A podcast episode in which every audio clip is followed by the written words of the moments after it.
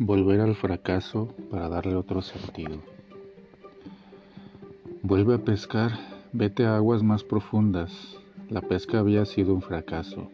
Los pescadores ya estaban lavando sus redes, desilusionados. Jesús insiste en volver, regresar al fracaso, regresar al lugar donde las redes no atrapan nada, visitar el vacío. Es que nos cuesta lidiar con lo que da buenos frutos, con las experiencias frustrantes de la vida. Nuestra actitud más recurrente es dejar de lado, negar, tratar de olvidar, lavar las redes. En el fondo nos cuesta trabajar con el fracaso porque el infame positivismo no nos da espacio para aprender desde adentro, desde las redes vacías. La invitación de Jesús a volver a pescar donde no había peces es algo que dice mucho para nuestro tiempo. Es tener mucha fe. Aprender a tomar las situaciones difíciles con las manos, con diálogo, con madurez, sin huir, sin desviaciones, cara a cara, es un camino pedagógico, espiritual y de mucha valentía, porque el fracaso tiene mucho que enseñar y decir sobre una nueva propuesta de vida.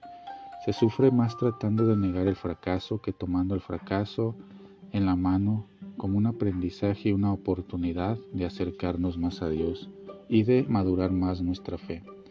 Y el Evangelio de Lucas hace una, intención una intencional exageración teológica al afirmar que después de eso la pesca fue tanta que las redes se rompieron, al punto que las barcas se hundieron. Es que la gracia es mayor, siempre mayor es la gracia. Se hace difícil cuando vemos la desgracia en todo.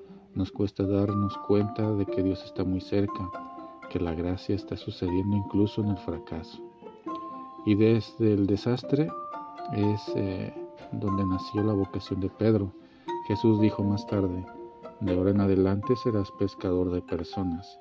En el fondo, la vocación de Pedro y de todos nosotros es ayudar a rescatar de dentro de los abismos las heridas, las situaciones más difíciles, la posibilidad de sumar vida, de descubrir de allí, en medio del fracaso, que ahí está Dios la gracia de Dios y la resurrección.